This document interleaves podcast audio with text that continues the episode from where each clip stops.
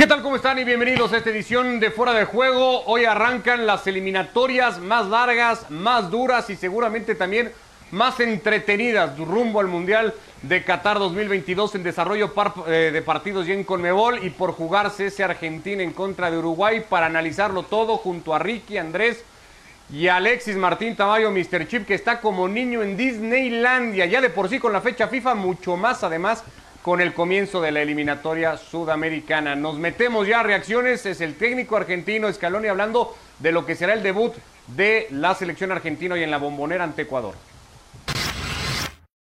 Yo hablé con él eh, cuando se resolvió todo y, bueno, tuve una charla, lo vi, lo vi sereno, lo vi tranquilo y o lo escuché, mejor dicho, y, ahora cuando vino eh, hemos tenido una charla bastante extensa en, el predio y, bueno, la verdad que, está contento de estar acá, está, está bien en su club ahora, eh, sinceramente eh, nosotros desde la distancia lo único que hacíamos es que queríamos que se resuelva, porque lógicamente queríamos que, empiece a jugar y que se ponga en forma y, de parte nuestra es positivo que, se haya quedado porque, porque ha empezado a jugar. Eh, conoce el ambiente y, bueno, es lo único que puedo decir. Después en cuanto a decisiones nosotros no, nos metemos y, no, pensamos en, invadir el terreno del jugador.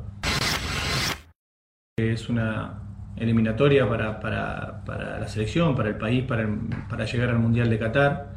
Eh, y, creemos y queremos con toda nuestra fuerza llegar a ese Mundial eh, por muchos motivos y uno de los cuales lógicamente es que Leo pueda jugarlo preparo partido tras partido sabiendo que es una dificultad increíble, sumado ahora, sobre todo estas primeras fechas sin público, eh, un ambiente extraño y, la complejidad después de esto ir a jugar a la altura.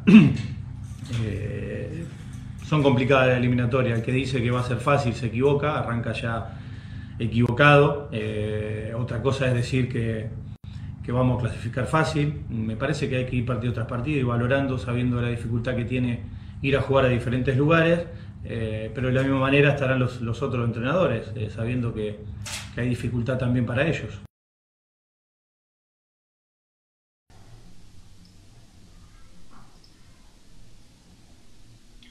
Era la conferencia de prensa previa al partido ayer de Lionel Scaloni, el técnico de la selección argentina. Aquí está el camino de Argentina a la Copa del Mundo en las últimas cinco eliminatorias y cómo ha rendido el equipo. Se clasificó tercero para Rusia, lo hizo líder para el Mundial de Brasil, cuarto para estar en 2010 eh, en Sudáfrica, buen camino para Alemania y un camino impecable, sobre todo para Corea y Japón, más allá después el desenlace que tuvo en Copa del Mundo. Hoy arranco contigo, Alexis, porque lo decía como niño en Disneylandia. Para tus seguidores o quienes te seguimos en redes sociales, llevas días entusiasmándonos con esta fecha FIFA. Ya lo de hoy ha sido como de locos con el arranque de la eliminatoria en Sudamérica. ¿Cómo andas? ¿Qué tal? Buenas noches a todos. Hombre, yo creo que es un día muy especial, ¿no? Siempre el día que empiezan las eliminatorias en, Conmebol es un día es un día grande. Se puede decir que es el día en el que empieza de verdad la, la Copa del Mundo, aunque ya hemos tenido algunos partidos de eliminatorias tanto en, la zona asiática como en la, zona africana, pero bueno, cuando, cuando empieza a rodar el balón en, Sudamérica es, algo, es algo diferente. Yo, yo no, las quiero denominar como las eliminatorias más duras del mundo, porque todas, todas tienen dureza. También es muy difícil clasificar, por ejemplo, en, África, donde bueno, es que, es que cada, cada zona tiene sus peculiaridades. En, en, África, por ejemplo, hay casi 60 selecciones y solo van 5, por ejemplo. O en Oceanía ni siquiera tienen, ni siquiera tienen una plaza eh, asegurada, ¿no? O, por ejemplo, en CONCACAF, partiendo de la base de que casi siempre pasan México y Estados Unidos, hay una única plaza para todos los demás, ¿no? Entonces, bueno, eh, Da igual, si es que, si es que da igual, es la, eterna, es la eterna historia. En Sudamérica están muy orgullosos de sus eliminatorias y siempre las, las denominan como las más duras y a mí, a, mí me, a mí me da igual, porque es que yo disfruto de todas. Yo disfruto de las sudamericanas, de las europeas, de las africanas y desde luego lo que, sí, lo que no hay ninguna duda es que son las más largas, porque este formato de todos contra todos eh, solamente se da en Sudamérica, evidentemente porque es el único, la única confederación donde hay solo 10 países y por tanto se pueden permitir ese, ese lujo y son 90 partidos los que tenemos por delante más esa repesca intercontinental que ahora al final que van a ser espectaculares. Yo con que sean la mitad de emocionantes que fueron el año pasado, bueno, para el último mundial, eh, yo ya con eso me, conformo. vamos, vamos a empezar a hablar, sobre todo si habláramos de paridad, sí podríamos tal vez coincidir en que es una eliminatoria en donde casi las 10 selecciones, Andrés, parten con mucha chance de poder estar en Copa del Mundo. Metámonos a ese partido de la bombonera hoy, porque si tenemos que hablar del futbolista argentino en mejor momento hoy, podríamos coincidir casi todos acá que es Papu Gómez y Papu Gómez no va a arrancar el partido. Y cuesta trabajo imaginar una selección argentina donde ha vuelto convocado Papu Gómez, donde no arranque el partido el futbolista del Atalanta, Andrés. Sí, bueno, ¿qué tal? ¿Cómo le va? Un abrazo para todos, saludos. Tiene que ver, me parece, con el sistema, con las formas, con que Papu Gómez puede ser un recambio, con que son dos partidos en pocos días, con que el segundo es en la altura y hay que planear, también es jugar en, en, Bolivia, que es un escenario muy complicado. Es decir, hay mucha planeación atrás de un solo partido. No, no, no pasa una selección, eh, no, no, deja de ser un equipo. Es decir, no, no pasa por poner simplemente a ver quiénes son los 11 que están mejor en su equipo, pongámoslos en la cancha que todos nos van a dar el mismo resultado. Tiene que haber un cierto trabajo, tiene que haber un entendimiento. Papu Gómez hacía mucho tiempo que no estaba en la selección y es verdad, tiene un rendimiento altísimo, ha empezado esta temporada en un nivel altísimo, pero creo que Argentina hoy está buscando otro tipo de jugadores. Si lo vemos con ese 4-3-3, sobre todo con dos volantes de, mucha posesión y de mayor recuperación, como De Poli y como Paredes, Acuña en la mitad de la cancha, que le va a dar más ida y vuelta, y seguramente, no nos olvidemos que es un lateral extremo hoy jugando de, volante por izquierda. Seguramente Scaloni, a partir de tener Acuña, es que quiere tener un poquito más de recuperación. Y después, Messi juega sí o sí un centro delantero hay que poner siempre y ahí está Lautaro y no hay que negar la forma que tiene Lautaro. Entonces creo que es inteligente poner a Ocampos, que también está en un gran momento, más allá de lo que haga Papu Gómez, porque Ocampos hace recorridos defensivos. Ni Messi ni Lautaro son jugadores de, recorridos defensivos. Entonces me parece que tiene que ver con eso, no solamente por elegir cuáles son los 11 que están jugando mejor en el último fin de semana, sino en cómo armar un equipo en función de lo que tenés por delante. La ausencia del Kun, Ricky, te saludo, le abre ese espacio justamente al delantero del Sevilla para hoy arrancar en el 11 de Scaloni. Sí, ¿qué tal? Un fuerte abrazo a todos. Primero quiero decir que si Mourinho dice que las eliminatorias sudamericanas son las más difíciles del mundo, acá no hay más eh, discusión. es así de simple. ¿Ok? Vamos a dejar eso bien claro. Eh, número dos, sí, no está el Kun, pero tampoco está Vanega, y tampoco está Macherano, y tampoco está Di María y tampoco está Higuaín. Esta es una nueva camada de jugadores argentinos jóvenes que de los que nombraba Andrés, los que más me gustan de Paul Paredes y Ocampo le da mucha personalidad a este equipo, lo que le hacía falta. Y esta es la última ilusión para Messi y para el hincha argentino para poder ganar el próximo Mundial. Este es el primer paso para ver a una selección con personalidad, con llegada, con gol, con un Lautaro que está muy fino, que está muy bien, que tiene llegadas por las puntas también con los laterales y que lo suelta un poco más a Messi, que lo único que lo vimos hacer fue sonreír estos eh, días en Ezeiza, en el centro de entrenamiento, lo cual es muy bueno para la selección argentina. Yo creo que se ha formado un muy buen grupo con jugadores que pueden seguir creciendo y que pueden llegar muy bien al Mundial. Eh, lógico, teniendo en cuenta lo difíciles que son estas eliminatorias, que primero hay que clasificar, lógico. Pero a mí personalmente me gusta mucho este equipo eh, que ha armado Scaloni. De, eso que habla Ricky Andrés, un poco ayer ya lo veníamos platicando. Y, quiero caer en, cuánto mérito puede tener un, tipo como Scaloni, señaladísimo, que parece haberse quitado con la última actuación en Copa América todas esas críticas que tenía sobre su espalda, y que le ha terminado de dar a una selección que parecía marcada siempre a lo Di María, Agüero, Higuaín, Messi, que ellos cuatro básicamente resolvieran todo le ha ido encontrando muchas alternativas, nuevas caras a una selección. Vaya, hoy hasta en el arco donde Armani parecía insustituible, ha encontrado por momentos y rendimientos de futbolistas en particular, como el arquero de Aston Villa, ha encontrado otras posibilidades. ¿Cuánto mérito tiene de todo esto un hombre que todo el mundo quería crucificar como Lionel Scaloni? A ver, primero tiene el mérito de que nadie le tenía fe, y, en ese barco voy yo también, nadie sabía que podía dar Scaloni como técnico y todos pensamos que la, selección argentina le iba a quedar grande. Y Scaloni ha hecho primero ese recambio del cual habrá Ricky, porque Argentina ha tenido en los últimos años el gran problema de jugadores, y, y, de alguna medida lo sigue teniendo, de jugadores en gran nivel en sus clubes que después venían a la selección y no terminaban de funcionar bien.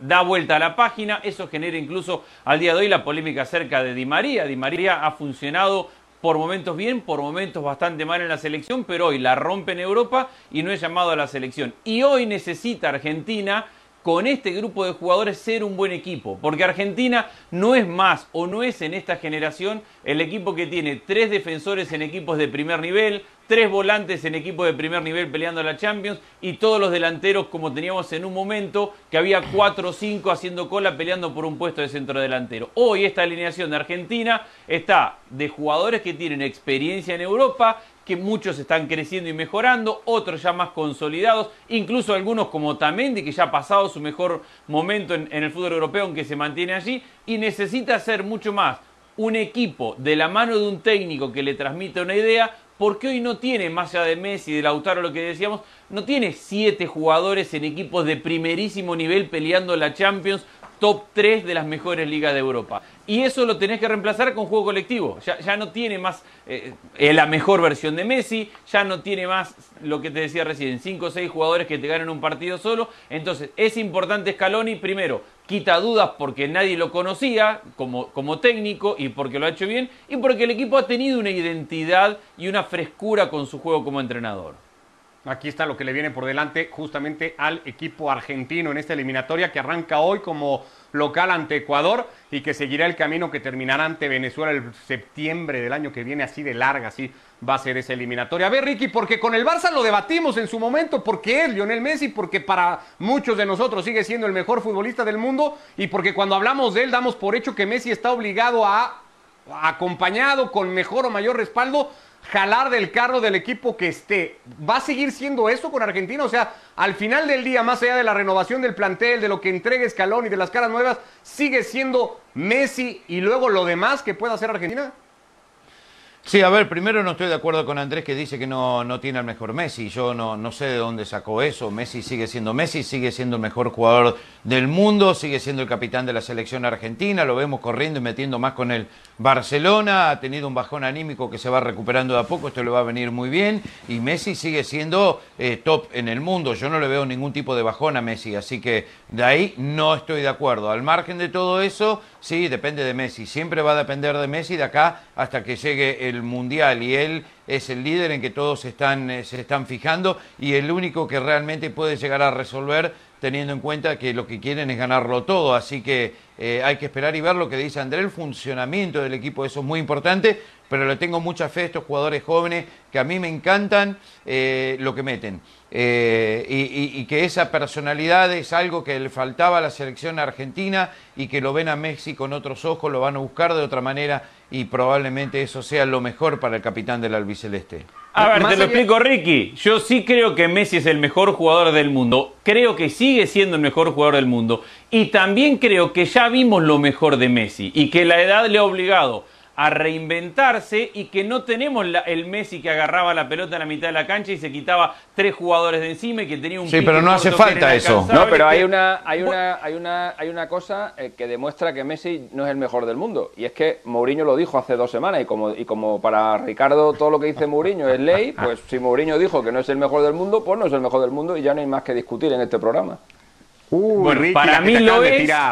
Pero, pero me Yo no, no, lo escuché eso. No lo escuché. es una locura decir que Messi, que no tiene hoy la velocidad que tenía hace 4 o 5 años. A ver, eh, falta, simplemente hace falta verlo. No, no deja de ser, repito, el mejor, no deja de ser el jugador más influyente, no deja de que cualquier equipo en el cual participe tenga un peso impresionante y tenga que ser construido alrededor de lo que te puede dar Messi. Es lógico, es obvio a partir de lo que te da y a partir de lo que no te da. Es decir, cuando hablábamos recién de Papu Gómez y de, y de Ocampos, ¿por qué Ocampos? Y bueno, porque Messi ya no hace o nunca hizo muchos recorridos defensivos y hoy todavía menos. Lo tiene que trabajar con este 4-2-3-1 en el Barcelona y lo tiene que trabajar Argentina buscándole quién ocupa ese lugar para retroceder. Pero me parece lógico y normal, no me parece una locura o un bajón de Messi. Lógico de alguien que se le pasó su mejor momento físico. Una curva de rendimiento normal de, de, cualquier futbolista, incluido Messi en eso. A ver, Alexis, más allá de lo obvio, porque va en casa, porque arranca la eliminatoria, porque siempre será importante ganar el primer partido, ¿cuánto influye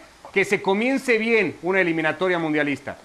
Bueno, recuerdo que en la última eliminatoria, el primer partido de Argentina en casa lo perdió contra Ecuador, precisamente. Eh, y, el, comienzo, el comienzo de esa eliminatoria para Argentina fue, fue nefasto, eh, porque no solamente fue ese primer, ese primer partido, sino que en las, en las dos primeras fechas no logró, no logró ganar y aún así al final acabó, acabó clasificándose, eh, aunque lo hizo en, la última, en la última jornada sufriendo muchísimo en Ecuador con aquel eh, hat-trick de, Messi en ese partido tan, eh, tan emocionante en el que la selección de Ecuador metió un gol en el primer minuto. Pero sí, eh, evidentemente empezar con, empezar con buen pie en la eliminatoria es muy importante, lo que pasa es que en las sudamericanas un poco menos, ¿no? porque como tienes 18 partidos, pues el hecho de que tropieces a lo mejor al, principio, como digo, como se demuestra en este caso, no solo Argentina empezó perdiendo, Perú también empezó perdiendo en la última eliminatoria y al final también se, también se metió en, en, en la Copa del mundo de, Rusia. Digo que al ser tan larga la eliminatoria se relativiza ¿no? la importancia de estos primeros, de estos primeros partidos. Pero pensemos que de acá va a la altura de Bolivia y Argentina históricamente, sobre todo en, las últimas eliminatorias, le ha ido muy mal yendo a jugar a la altura de Bolivia. O sea, no arrancar bien con Ecuador y a partir de ahí tener que ir a jugar a la altura de Bolivia, no te voy a decir que pone la, la clasificación en riesgo ni mucho menos porque es verdad que es muy largo, pero te quita mucho margen de error arrancar con una eliminatoria así. Sí. Partido, por cierto, este Andrés, para eh, que en condiciones normales Messi, bueno, o, que Messi en principio no iba a jugar, al final estará con todo lo que implica tener, y ya lo hemos venido diciendo, a, Lionel Messi en la cancha. Sí, bueno, obviamente que Messi te marca lo que juega el equipo, y lo hablábamos recién, es, es inevitable que un jugador como Messi condicione para bien, creo yo, a lo que va a plantear y a lo que va a jugar el equipo. Lo que históricamente ha tenido que encontrar Argentina, y yo creo que esta generación puede hacerlo, es entender que Messi tiene una influencia muy grande en el equipo, pero no simplemente agarrar cada pelota y dársela a Messi para que te resuelva un partido. Y ese ha sido un problema que ha tenido la selección argentina por mucho tiempo. Tiene que tratar de ser un equipo que aproveche, que potencie y que tome ventaja de las virtudes y de la capacidad que tiene Messi. Y no tiene que ser un equipo que simplemente le dé la pelota a Messi y que espere que Leo le solucione todos los problemas. Por cierto, para cerrar, me estaba, perdona, me estaba acordando dale, dale, Brasil, Brasil en la última eliminatoria también empezó perdiendo 2-0 en Chile. Así que va a ser casi mejor empezar perdiendo para meterte. Para meterte Pero es que Brasil tuvo una racha por el final de la eliminatoria que, no había quien, quien, le pusiera cara, ¿no? Ricky, nada más para cerrarlo, porque acá coincidimos y con eso habíamos abierto, ¿no? El tema Papu Gómez. Acá cada lunes estamos reseñando el partidazo que hace Papu Gómez con el Atalanta, lo que influye el pedazo de futbolista en el que está hecho. Eh, ¿Tiene lugar o tendrá lugar, más allá de que estamos ponderando el colectivo de Argentina y el trabajo que ha encontrado a nivel equipo Scaloni, le va a tener que hacer lugar al Papu Gómez? Es decir, más allá de cómo arranca hoy, Papu tiene y puede jugar como titular en esta selección argentina y en dónde o por quién? Yo no lo veo como titular, lo veo como un revulsivo. Cuando está en el conjunto del Atalanta, todo pasa por él. Acá es la tercera, cuarta opción. Para mí hay otros jugadores que cumplen eh, eh, una función totalmente diferente. Estoy de acuerdo con Andrés en el tema de Ocampo, que es eh, un jugador que aporta eh, en ataque y en defensa, que está pasando por un muy buen momento. Yo creo que Papu Gómez es un jugador ya veterano que podría entrar para, eh, por ejemplo, en lugar de Acuña, si las cosas no están bien y necesitan gol, pero no, no de, entrada. A mí me gusta mucho lo que está haciendo Scaloni, me gusta mucho cómo forma este equipo, yo no cambiaría absolutamente nada, pero vamos a ver, este es el primer partido de las eliminatorias. Papu Gómez, sí, está pasando por un buen momento, pero eso no significa que viniendo del Atalanta como está, y el rol, el papel que tiene en ese equipo después lo pueda transferir a la Argentina. Y no nos eh, olvidemos lo veo muy difícil. Que, te concentras en Papu Gómez, pero también están en, momentos como para tener minutos y ver cómo los aprovechan. Dybala y los Celso. Es decir, juega Cuña de volante por izquierda. Lo Celso podría jugar también arrancando de ese lugar y lo ha hecho en algún momento con paredes en, la mitad de la cancha. Eh, creo que lo de Acuña hoy tiene que ver con, darle un poco de seguridad al equipo en el medio, pero Argentina en ese puesto tiene varios jugadores de jerarquía. Sí, lo ayuda, lo ayuda entre comillas a evitar la polémica hoy Scaloni que ni Dybala ni los Celso podían estar, pero sí en algún momento vamos a ver cómo termina manejando todo eso, ¿no? El, talento que siempre parece sobrar a la selección argentina, sobre todo en esa zona del campo. Abrimos paréntesis de Sudamérica, prometo Alexis que seguiremos hablando de la, de la eliminatoria en Conmebol, pero quiero tocar el tema del palo que hoy se ha llevado la selección noruega por lo que representa sobre todo en individualidades dos nombres muy comentados en el máximo plano europeo, Alexis, como el de Odegaard y el de Haaland, que no van a tener Eurocopa el año que viene. Pues sí, la verdad ha sido el mejor partido de esta, de esta noche en, Europa, eh, entre dos equipos eh, muy buenos, especialmente Serbia, que es un equipo muy competitivo. Eh, ha, hecho, ha hecho un partido hoy espectacular Milinkovic Savic Es un jugador muy intermitente, pero cuando juega bien, eh, la verdad que marca las, marca las diferencias. Y hoy entre, entre él y Tadic, bueno, han acabado, han acabado con las esperanzas de, Noruega, una Noruega en la que, como, como bien comentabas, han jugado tanto Odegaard como, como Erving Haaland y, no han podido hacer nada. No ha sido un buen partido de ninguno de los, dos. Se nota mucho eh, que evidentemente eh, la compañía que tienen los otros nueve jugadores pues no son los que tiene a lo mejor Haaland en el Dortmund o en la Real Sociedad o en el, o en el Real Madrid y la verdad que no ha tenido hoy muchas opciones Noruega, aunque el partido ha llegado hasta la prórroga pero ha sido mejor, ha sido mejor Serbia y, ha merecido, ha merecido pasar la siguiente ronda, si se va a jugar en, en noviembre y ahí veremos si Serbia, como casi siempre, eh, aparece en las, en las fases finales porque,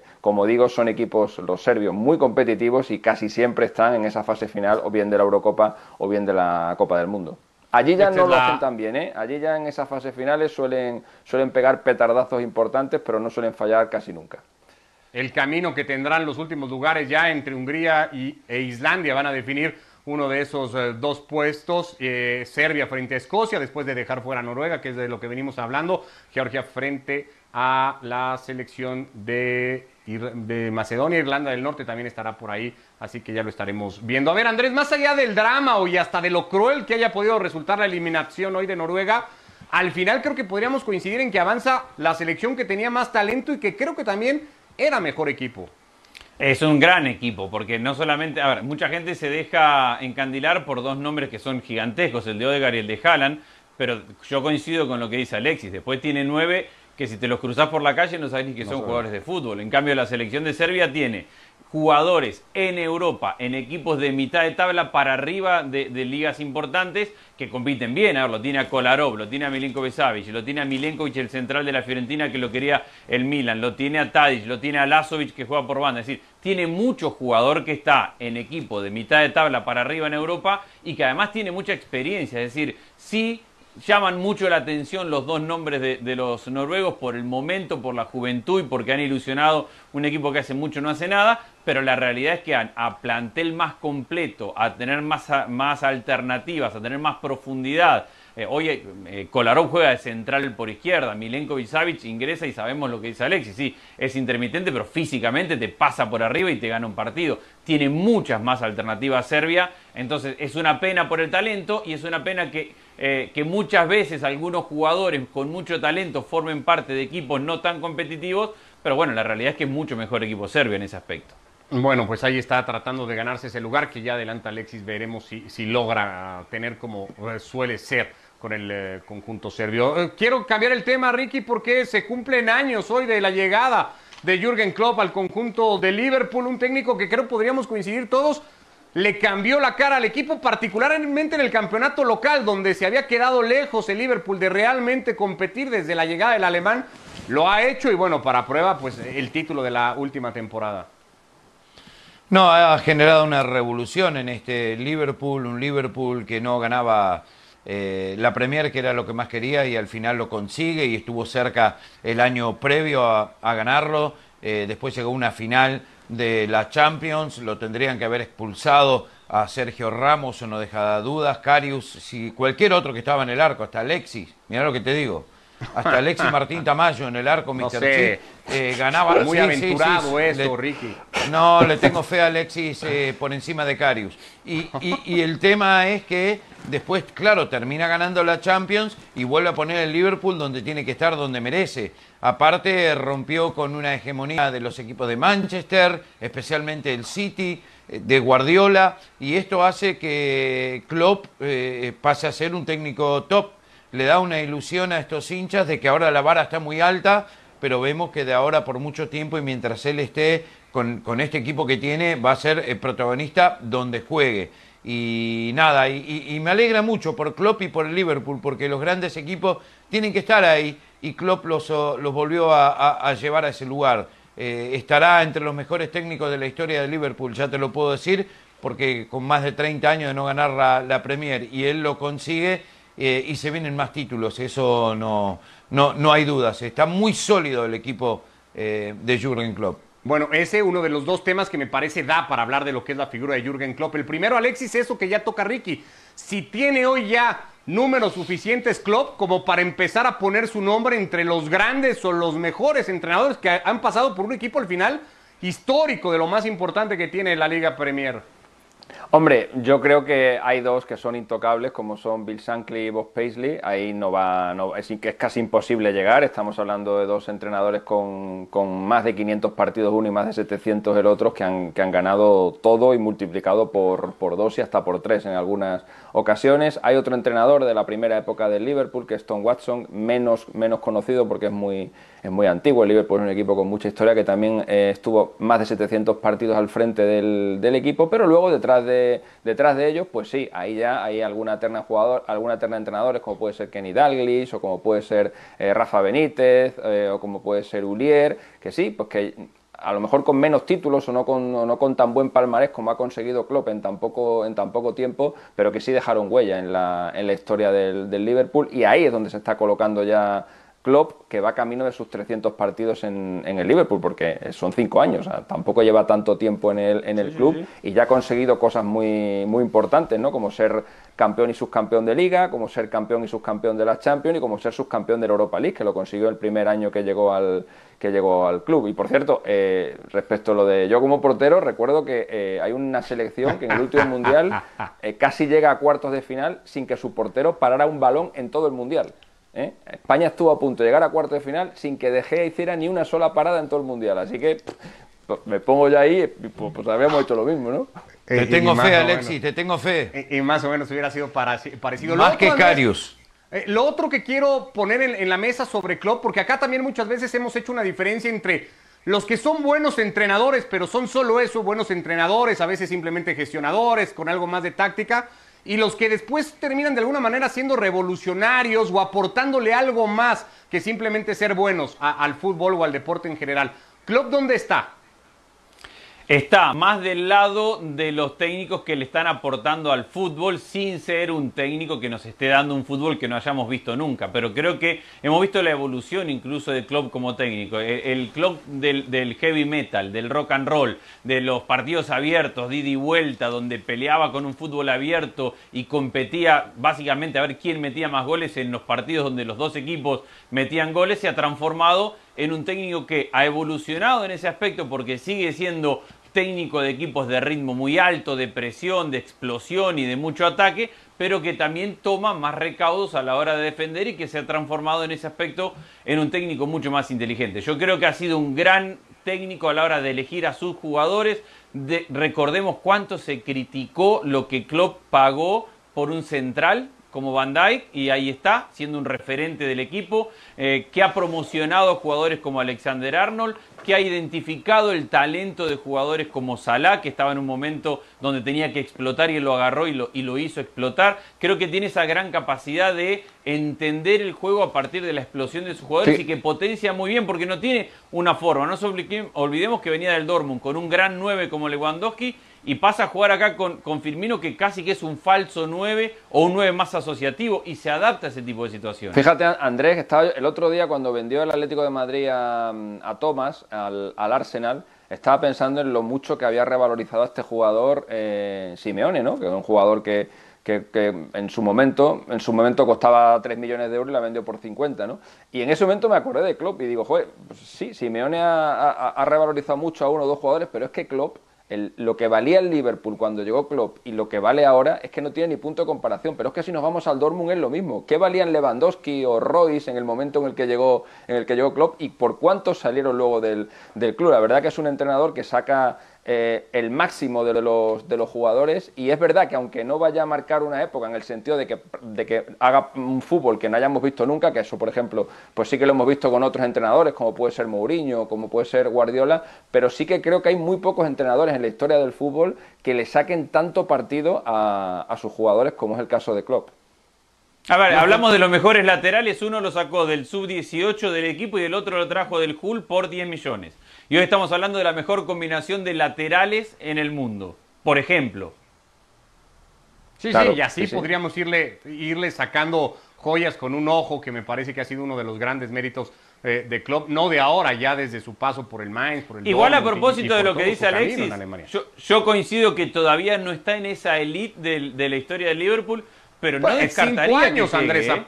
Claro, Es que yo no que- descartaría que llegue. Este equipo va a seguir compitiendo Claro. bien alto. Creo que aplica decir, son apenas cinco años de club, porque todo pinta va a tirar raíces. Se va a quedar un rato con el equipo. Bueno, y, Ya y veremos si, encaja, todo. si encaja las derrotas con tanta elegancia como el otro día, que le meten siete y se acaba riendo, mejor todavía, ¿no? Ya nos vamos. Gracias, Ricky, Andrés, Alexis. Abrazo a todos. Muchísimas gracias.